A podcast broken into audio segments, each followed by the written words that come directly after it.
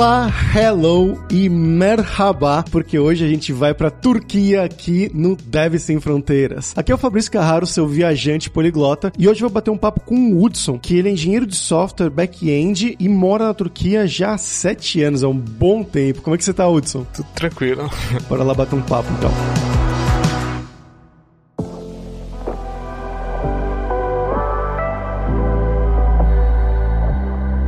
Hudson, pra gente começar o programa aqui, eu vou fazer a pergunta que eu faço para todo mundo, né? Que é pra saber um pouquinho mais sobre você. Então, conta pra gente de onde você é no Brasil, o que, que você estudou, né? O que, que fez da vida e um pouquinho do passo a passo aí do seu trabalho até chegar aí na Turquia. Eu sou de uma cidadezinha pequena chamada Petrolina, em Pernambuco. Eu estudei ciência da computação e na época que eu estudava ciência da computação eu já trabalhava na área já. Depois eu tive a chance de fazer um exchange é, estudar na, na Espanha por um ano. Aí nesse período eu estudei engenharia de computação e acabei conhecendo minha esposa lá. Aí voltando pro Brasil, só fiz minha graduação, terminei a faculdade, encontrei uma oportunidade em Bursa, uma cidade pequena na Turquia, trabalhar com processamento de imagem. Trabalhei mais ou menos dois anos com processamento de imagem e depois eu me mudei para Istambul, que eu trabalho agora com Big Data Solution e processamento de dados, fazendo toda a coleta de dados do, dos nossos clientes. Interessante. Então, esse, esse intercâmbio que você fez na Espanha foi durante a faculdade, então? Foi um programa da faculdade mesmo?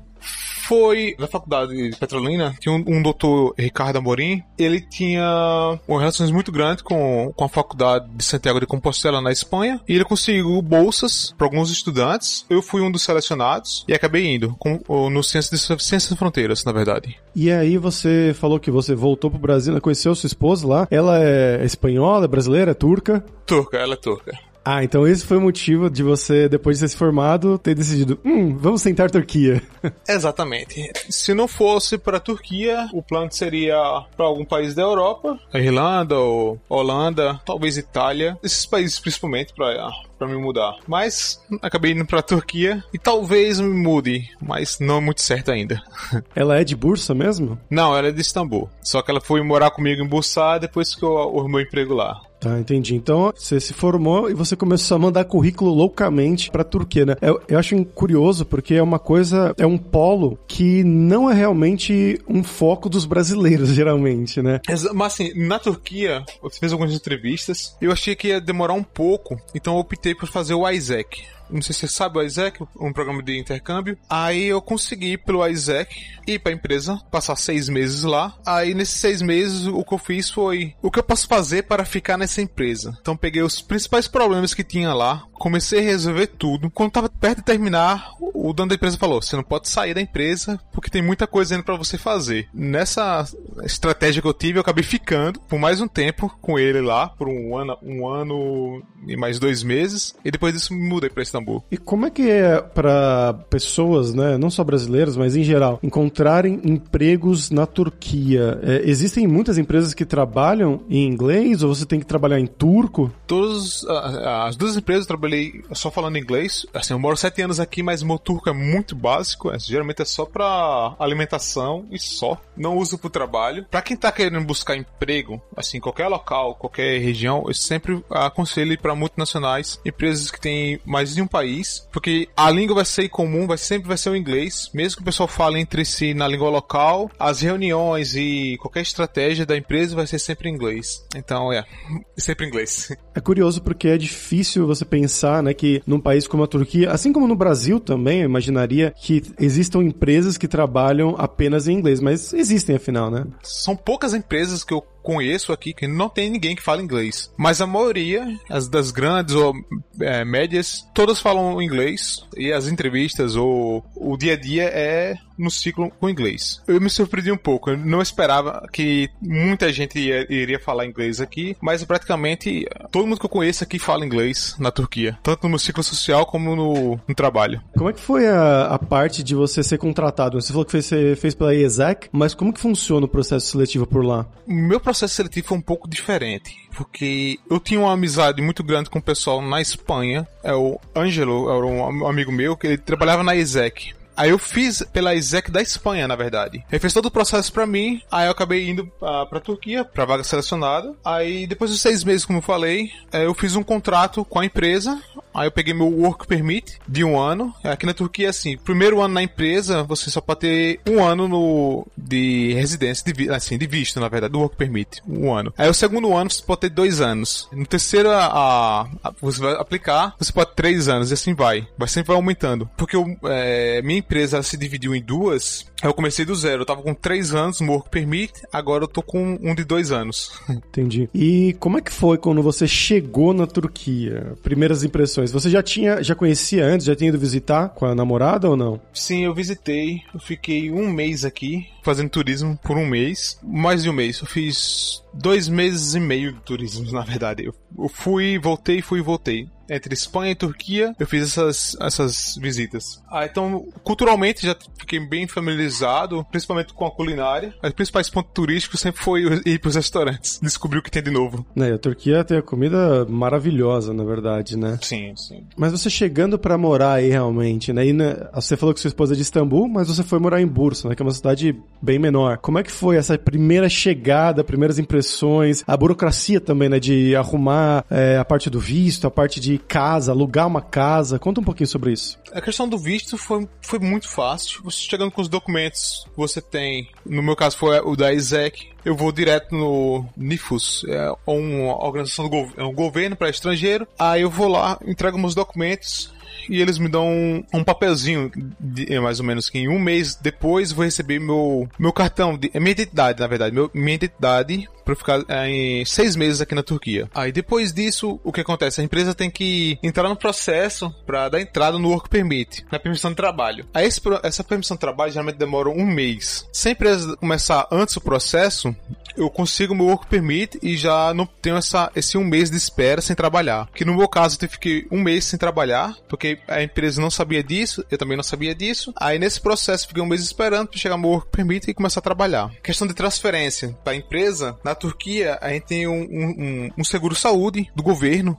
que não pode ser cancelado quando eu estiver mudando de empresa caso seja cancelado, eu dou a entrada no permissão de trabalho do comecinho, tudo do começo. Aí eu tenho que ficar um mês sem trabalhar novamente, esperando meu, minha permissão de trabalho. É um, pouco, é um pouco burocrático aqui, mas é fácil. A questão só é tempo. E, geralmente é um mês a um mês e meio de espera para receber os, uh, a permissão de trabalho. E de arrumar casa, essas coisas? Casa, no meu caso foi fácil, porque a mulher que alugou no nome dela. Eu sei que para estrangeiro na Turquia é um pouco mais complicado, porque a gente tem um nosso depósito. Então, a gente aluga a casa, o valor do depósito seria tipo dois aluguéis a, a mais. Então, você paga três aluguéis no primeiro mês. Só que esses dois você pega no final. Quando você está saindo da casa, você recebe de volta os dois primeiros aluguéis. Uh, mas no meu caso, a gente só paga um depósito, o aluguel e tranquilo assim. Como eu falei, com a esposa ficou mais fácil de resolver tudo. Abrir água, eletricidade, gás. Foi tudo em um, um dia só, já tinha tudo resolvido já. É bom que ela fala turco, né?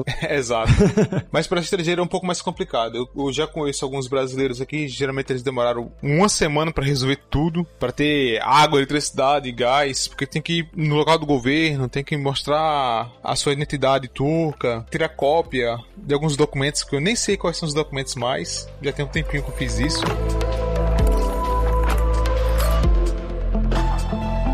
Agora voltando para essa questão que você falou do, do idioma, né, e tudo mais, que todo mundo fala inglês. Esse ano, uh, até um mês atrás, eu tava morando aí na Turquia. A gente pegou com os amigos. Já tinha ido anteriormente para viajar mesmo, né, para Istambul e para Capadócia. Tinha achado lindo. E esse ano nós moramos três meses na cidade de Izmir, que fica ali na, na parte da costa do Mar Egeu, né? Então mais pro mais pro oeste da Turquia mesmo. E eu tava com essa impressão, porque eu tinha estudado um pouquinho de turco da outra vez, antes de ir para Istambul, né, para minha viagem de 2019, e aí eu tinha achado o turco uma língua realmente muito difícil. Assim, das línguas que eu falo, eu acho que é a mais difícil que eu já estudei. Eu tava bem desanimado por causa disso para voltar a estudar o turco, só que eu cheguei em Izmir no primeiro dia e eu vi que ninguém lá falava inglês. Assim, tipo, tinha grupinhos de, de estrangeiros, tinha grupinhos de pessoas turcos, né, aprendendo, queriam praticar outros idiomas. Lá sim, as pessoas falavam inglês, mas mas, por exemplo, no restaurante, na academia, para fazer o registro, o, ca o, cadastro, no táxi, essas pessoas eles falavam zero de inglês, que foi um, um choque para mim, porque quando eu tinha ido para Istambul, todo mundo falava inglês lá, pelo menos no nível básico, eles se viravam. E em Izmir ninguém falava, então eu tive que realmente botar a cara para aprender o turco. Então você falou que em Bursa é diferente. Em Bursa eles ainda falam inglês como em Istambul? Não, não, não, não. em, Bursa é, é no mesmo nível de Izmir. Bursa é uma cidade assim, bem pequena. Assim, não é tão pequena, mas pequena. Um pouco conservadora em algumas partes da.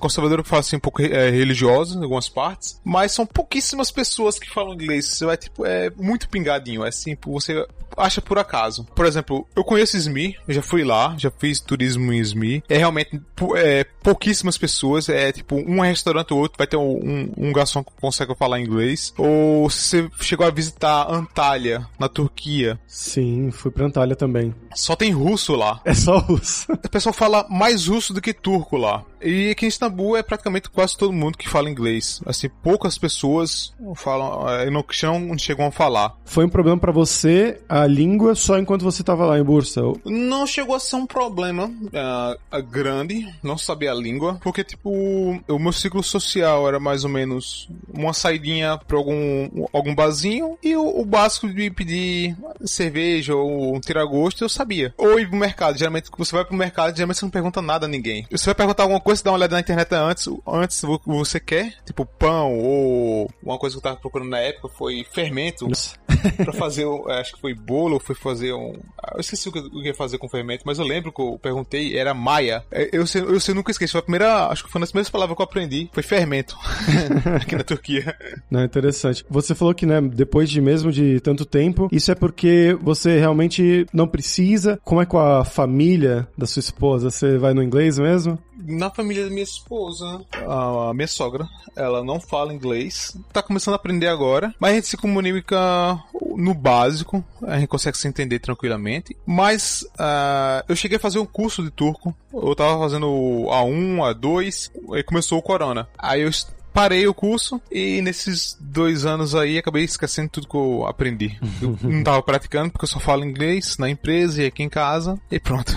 É muito fácil esquecer, sem usar. E no, nesse ambiente de trabalho, você já passou por algumas empresas, como você falou, né? Trabalhou em Bursa, agora tá trabalhando em Istambul. Como é que é o dia a dia de uma empresa na Turquia? Porque no Brasil, a gente sabe como é, né? Você chega lá, trabalha, aí vai almoça, todo mundo junto, né? Sai pra almoçar, fica uma hora fora, volta, trabalha, toma um cafezinho. Na Turquia é parecido ou é muito diferente? Em Bussá, a gente tinha um, o restaurante dentro da empresa, tomava o café da manhã junto, então chegava na empresa, ia tomar café da manhã com todo mundo junto, começava o trabalho, pausa pro almoço, todo mundo junto para almoçar também. Aí voltava pro trabalho, aí umas quatro, três da tarde, a gente voltava para pro restaurante para ter um petiscozinho e trabalho novamente. Esse, esse, foi o mais simples, foi em Bussá. Já em Istambul, diferente. Nessa, nessa empresa atual, a gente vai pro restaurante, todo mundo junto. Assim, todo mundo junto fala assim, o meu, o meu grupo de trabalho, vai todo mundo junto para o restaurante, almoça. Não tem café da manhã todo mundo junto. Na verdade, você já tem que tomar o café da manhã em casa e ir para a empresa ou levar o café da manhã para a empresa. Não tem esse problema de comer na empresa, na sua mesa. Nessa empresa tem um, um, um petiscozinho de tardezinha, o pessoal compra fruta, o bolo ou doces turcos. E sempre tem chá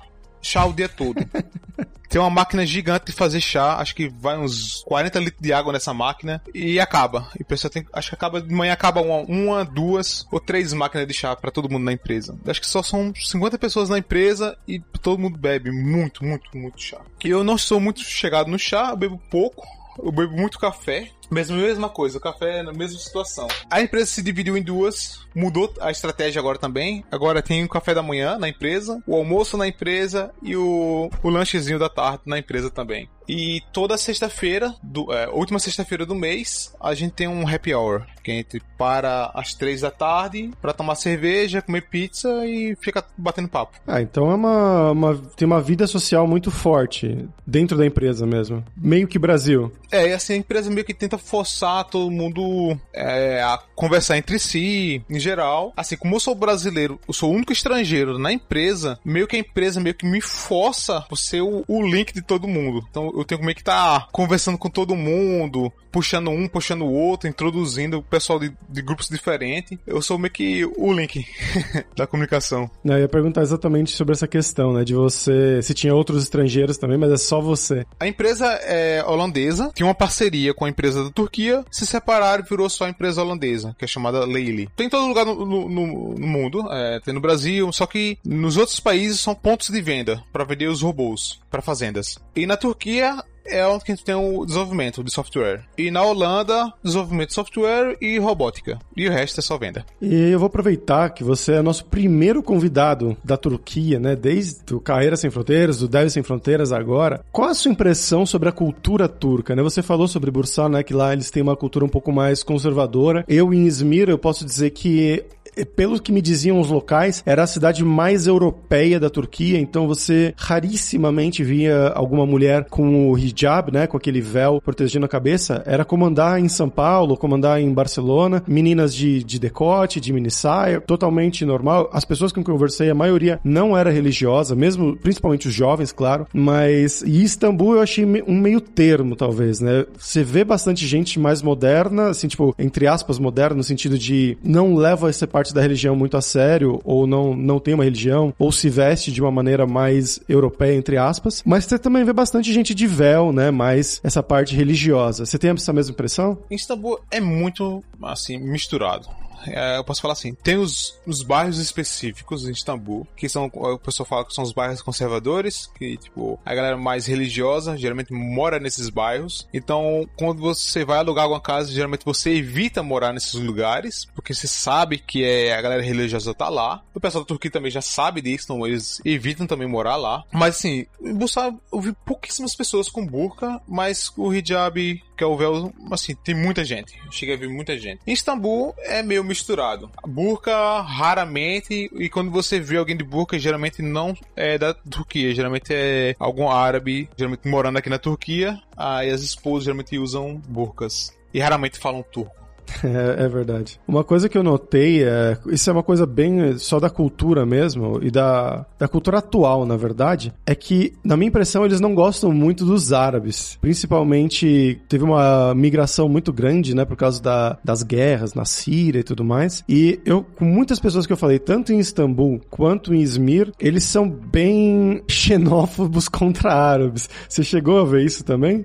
Sim. Quando começou a crise da, da Síria, eu acho que foi muito, assim, foi, fosse, tranquilo. Só que quando começou a crise do Afeganistão, que começou os problemas. Geralmente a pessoa falou que, que os afeganistães não têm estandartes mais civilizados. Eles são mais, posso dizer, barbáricos no dia a dia. Então eles são mais. Não pode ver um, um decote, então, tipo, não para de olhar, ou começa a tirar foto das mulheres com decote, por exemplo. Aí começou que misturar sírio, afegão, começou tipo, virar tudo um pacote só. Aí começaram a ter esses problemas agora. Qualquer coisa já é problema relacionado ao pessoal do Afeganistão ou da Síria. O pessoal tem muita xenofobia com esses dois países agora. É, eu lembro, eu tava agora em, em Izmir, eu entrei num bar com um turco, ele tinha origens bosniaques, né, que é os muçulmanos da Bósnia, e aí ele, só que ele nasceu, cresceu na Turquia, em Izmir mesmo. E a conversa era no nível, ah, porque aqui a cidade é maravilhosa, mas tem esses árabes. Árabes, você sabe, né, árabes não tem cérebro.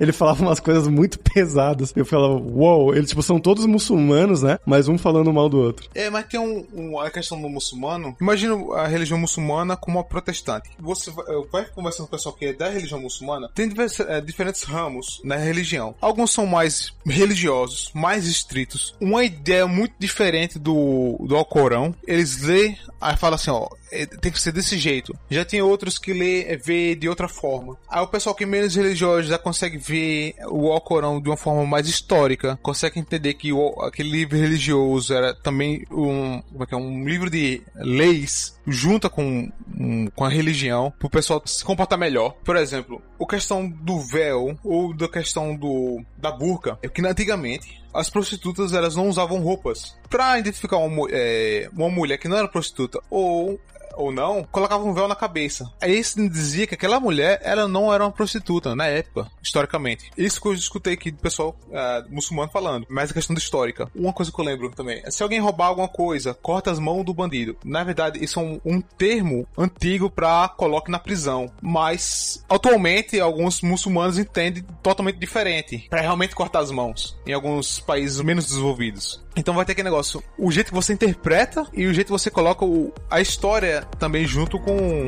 a religião.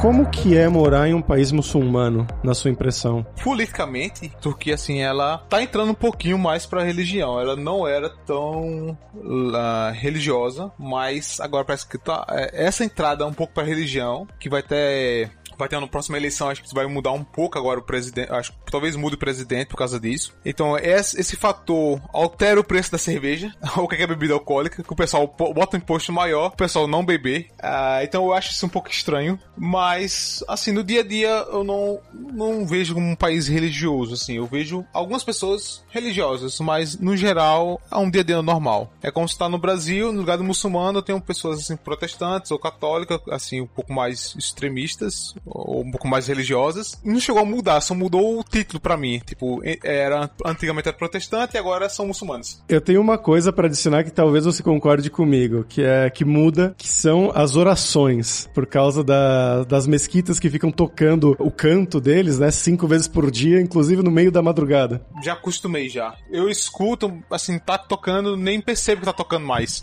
Tipo, já é tipo um, é tipo um o som do vento. Você uh, soprou, você nem sabe que tá Você nem se importa. Uma curiosidade, não são as mesmas rezas, são cinco rezas diferentes. E às vezes, é, quando alguém morre, assim, no bairro, eles têm uma reza específica pro horário também. Então meio que eles uh, celebram a morte dessa pessoa na mesquita, então o pessoal sabe que alguém morreu, porque a, a reza vai ser um pouco diferente. E uma curiosidade, poucos muçulmanos sabem que as cinco rezas são diferentes.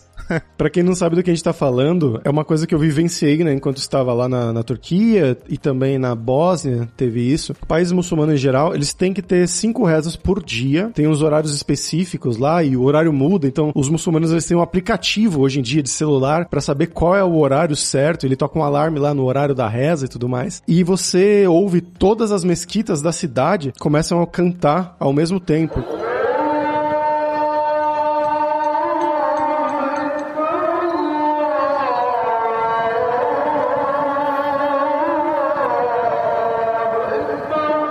Ele fica mais ou menos um ou dois minutos sem parar, e isso cinco vezes por dia. Então, para mim, gravando podcast era um pouco incômodo, porque às vezes no meio do podcast eu tinha que dar um mute no som do microfone para não pegar o som da, das mesquitas cantando. Mas quando você tá só andando, só passeando, é, um som, é bem interessante, na verdade. E você realmente acostuma rápido, assim, com esse som.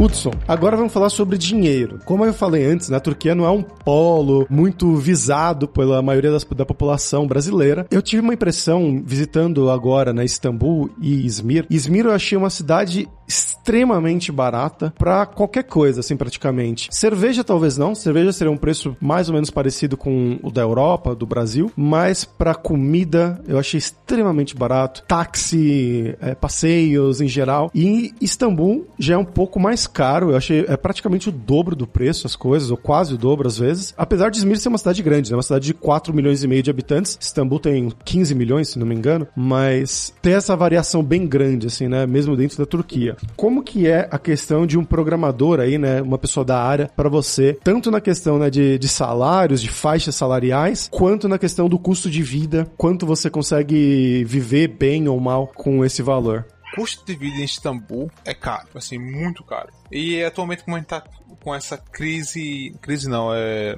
Inflação. A inflação tá alta agora. Uh, antigamente eu pagava 3 mil uh, liras turcas no meu apartamento. Eu me mudei agora. E eu agora eu pago 12 mil liras turcas. 12 mil. Nossa. Deixa eu dar uma olhada agora. Com a inflação deve ser bem pouquinho. Isso dá quanto em reais, mais ou menos? Ó, 3 mil é 875 reais. 12 mil são 3.500 reais. Então você passou de 900 reais para 3.500 reais de aluguel. No meu caso, não me afeta assim, a mudança não me afeta muito, porque, tipo, na empresa atual, meu salário sobe também junto com a inflação. Se a inflação sobe, o meu salário sobe por mês, por exemplo. A inflação, é, por exemplo, meu salário é mais ou menos baseado no euro. Então, se o euro subir um pouco, meu salário também sobe um pouco. Então eu não sofro, mas se fosse outras empresas, teria um pouco de problema, porque não seria a mesma situação. Aqui na Turquia a gente tem dois tipos de empresa, três.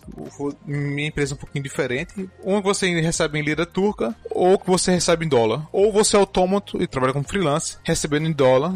Então você não tem como se preocupar com a inflação. Tipo, a inflação sobe, você está recebendo em dólar, você não vai sentir muita diferença. Ou no meu caso, que é minha empresa, eu recebo em lira turca, mas só que quando tem a inflação sobe, eles ajeitam o salário. Não assim o salário que é, é do governo anualmente que eles fazem é, o aumento, mas o salário da própria empresa que eles vão aumentando por mês. Então, mês passado peguei uns 10%, nesse mês peguei uns 12%. Eu sempre vou estar tá aumentando meu salário, seguindo a inflação. Caramba, bastante. A inflação então tá absurda. Tá, a inflação tá alta agora assim, não chega a me atingir pela minha profissão, por causa da minha profissão, eu não chego a ter, a me prejudicar, mas pessoas de diferentes profissões, que, por exemplo, que não exigem um, um diploma, vamos dizer assim, essas pessoas vão ser, estão sendo prejudicadas. Então, é o que vai ter agora na próxima eleição, se não adiarem para agora, para esse ano, próximo ano vai ter eleição, provavelmente esse presidente sai por causa da, da inflação, está muito alta. Então, você diria que para programadores em geral também é um lugar tranquilo para se viver, assim, você vive bem? Tranquilamente. Para programador aqui, vamos dizer assim que a média geralmente é entre, assim, o mínimo é entre 3, 4 salários mínimos na Turquia, para começar.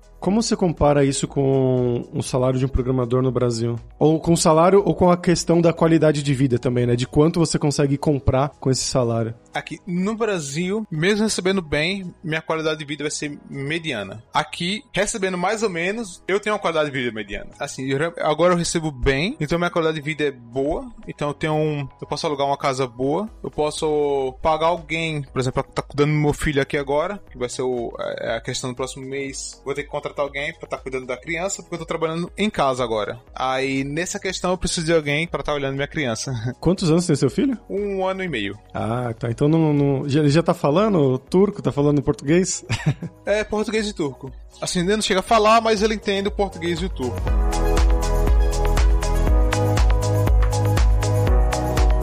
E Hudson, pra gente fechar aqui hoje, agora é hora do perrengue, que é quando a gente pede pros nossos convidados contarem histórias engraçadas, gafes, micos, coisas que têm acontecido com você esse tempo todo aí na Turquia. Uma coisa que o pessoal geralmente fala é, é um, um termo, um bom trabalho com suas mãos algo assim a tradução. Só que é, é usado também para cozinha. Você termina de comer, você fala Enele Salut pra pessoa que cozinhou, e a pessoa que cozinhou fala Afeitosum, que é bom apetite. Só que Enele Salut você pode usar, tipo, você fez um bom trabalho, alguém fala para você Enele Salut. Eu não sabia disso no começo. Aí eu fiz o. No, em, em Bussal, eu fiz um, um, projeto no meio de processo, e ia demorar, tipo, meses e meses, eu consegui fazer em algumas semanas. Aí o dono da empresa veio e falou, Enele louco. Eu peguei e falei Afeitosum. E todo mundo riu na sala.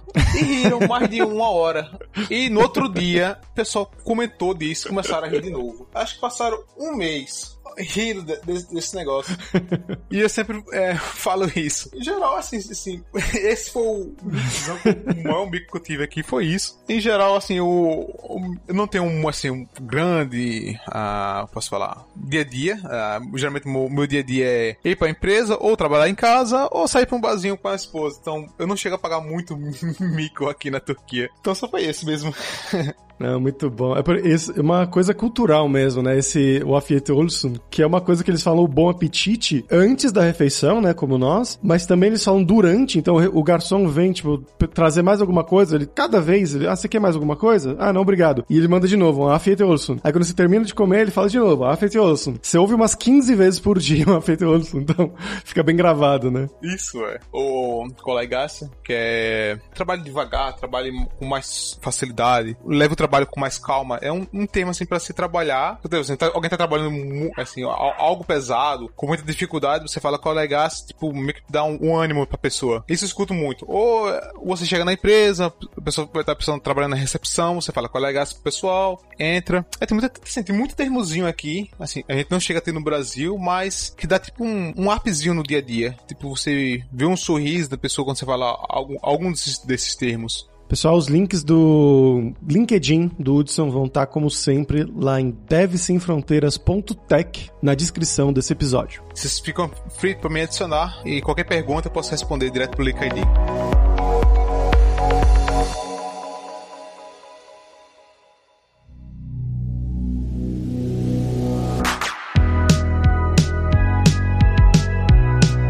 Pessoal, por hoje é isso. Teşekkür ederim, que é obrigado em turco, pela sua audiência. E se você gosta do Deve Sem Fronteiras, recomende para cinco amigos, dá cinco estrelas pra gente na Apple, segue a gente no Spotify pra nossa comunidade crescer sempre cada vez mais. E a gente tem o Seven Days of Code, que são sete dias de desafios totalmente grátis em diversas linguagens de programação para você realmente botar a mão na massa e praticar o que você estiver aprendendo, seja com os cursos da Lura ou em qualquer outro lugar. Os últimos desafios que saíram são de Android, né, para mobile e também de GitHub. Também teve de Kotlin. Então você pode ir lá agora mesmo se desafiar em 7daysofcode.io. E não deixe de conhecer a Lura Língua para você reforçar o seu inglês e seu espanhol e dar aquela força, tanto no seu currículo quanto na sua vida profissional. Bem como o Hudson destacou bastante no episódio de hoje, né, que é possível você trabalhar até mesmo na Turquia só falando inglês e todas as empresas multinacionais lá trabalham em inglês. A gente tem também o curso Inglês para Devs, focado nesse vocabulário mais técnico de entrevistas, de dia a dia de trabalho, reunião de trabalho, que você vai usar com certeza. E só lembrando que o ouvinte do Devs Sem Fronteiras tem 10% de desconto em todos os planos. Então vai lá em aluralingua.com.br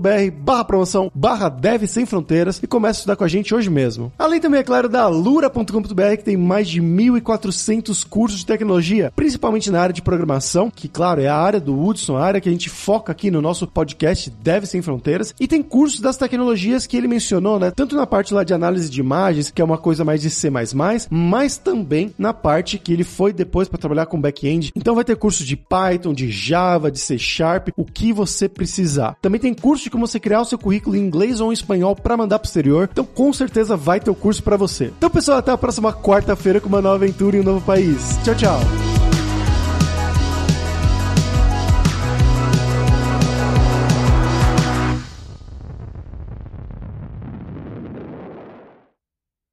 Este podcast foi editado por Radiofobia, podcast e multimídia.